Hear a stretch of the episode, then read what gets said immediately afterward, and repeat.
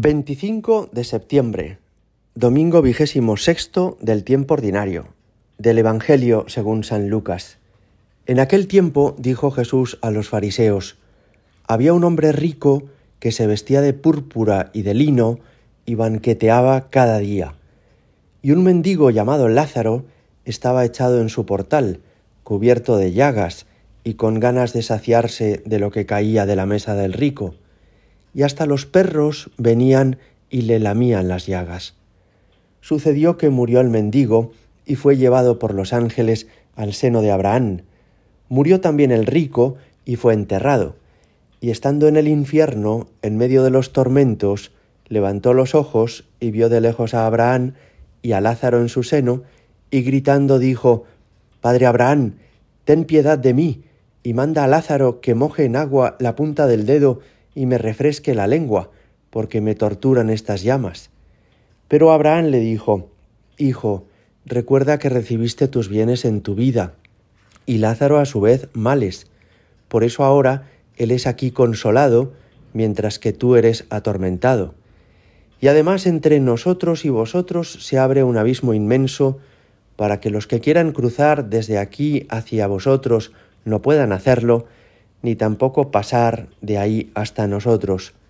Él dijo, Te ruego entonces, Padre, que le mandes a casa de mi padre, pues tengo cinco hermanos, que les dé testimonio de estas cosas, no sea que también ellos vengan a este lugar de tormentos.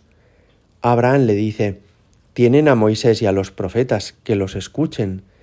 Pero él le dijo, No, padre Abraham, pero si un muerto va a ellos, se arrepentirán. Abraham le dijo, si no escuchan a Moisés y a los profetas, no se convencerán ni aunque resucite un muerto. Palabra del Señor. Impresiona mucho esta última frase con la que termina la parábola que hoy escucharemos en misa. Si no escuchan a Moisés y a los profetas, no harán caso ni aunque resucite un muerto. Y con esto quiere decir Jesús que hay personas, y nos puede ocurrir a nosotros, que se han ido endureciendo en el curso de su vida.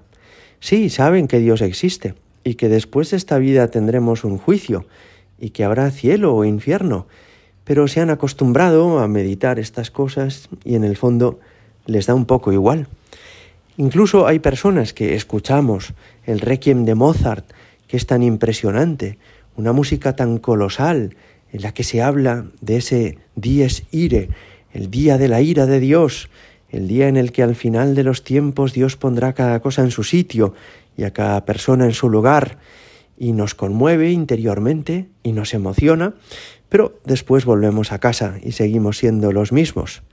O personas que han leído la Divina Comedia de Dante, donde él describe el cielo y el infierno, y lo hace de una manera muy gráfica y muy hermosa, pero que después vuelven a su vida cotidiana como si nada les hubiera servido. Lo expresaba con mucha gracia un sacerdote cuando decía que a veces una conmoción religiosa nos produce el siguiente efecto en los siguientes días, y es que un día después decimos gloria al Padre, otro día después gloria al Hijo, otro día después gloria al Espíritu Santo, pero a partir del cuarto día, como era en el principio, ahora y siempre y por los siglos de los siglos. Es decir, nos podemos insensibilizar ante este misterio de que estamos en la antesala de la eternidad y que tenemos esta vida para aprovecharla y para hacer todo el bien que podamos.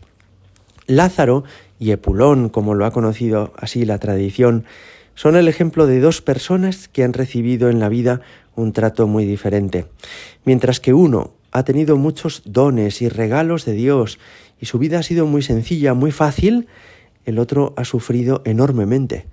Y Jesús ya anuncia en el Evangelio, en otro pasaje, muchos primeros serán últimos y muchos últimos serán primeros, que en el fondo quiere decir que todos los que hayamos recibido muchos dones de Dios, entre los que me cuento, daremos cuenta de qué estamos haciendo con nuestra vida, con las cualidades que Dios nos ha dado, con las gracias que hemos recibido.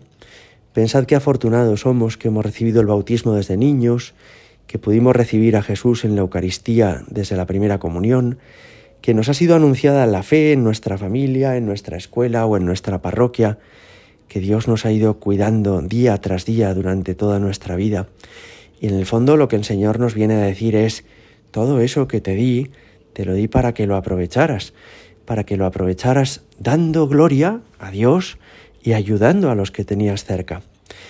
Lo que hace mal Epulón no es que maltrate a nadie, sino que no tiene compasión con el pobre Lázaro, aquel que estaba a los pies de su mesa, que tenía cerca, por tanto, y que vivía en una necesidad extrema, aquel que estaba implorando que se compadecieran de él, que alguien le ayudara, lo que recibió de Epulón fue desprecio, indiferencia.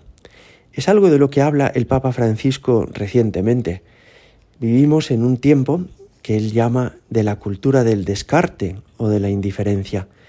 Es decir, nos hemos acostumbrado a que haya muy cerca de nuestra casa, muy cerca de nuestras ciudades, personas que están sufriendo mucho, que viven en una situación de una gran precariedad por la enfermedad, por el sinsentido de su vida, por las adicciones, porque carecen de fe, y nos hemos acostumbrado a que esto sea así a que a nosotros nos vaya todo bien y a ellos les vaya todo mal y que no pase nada.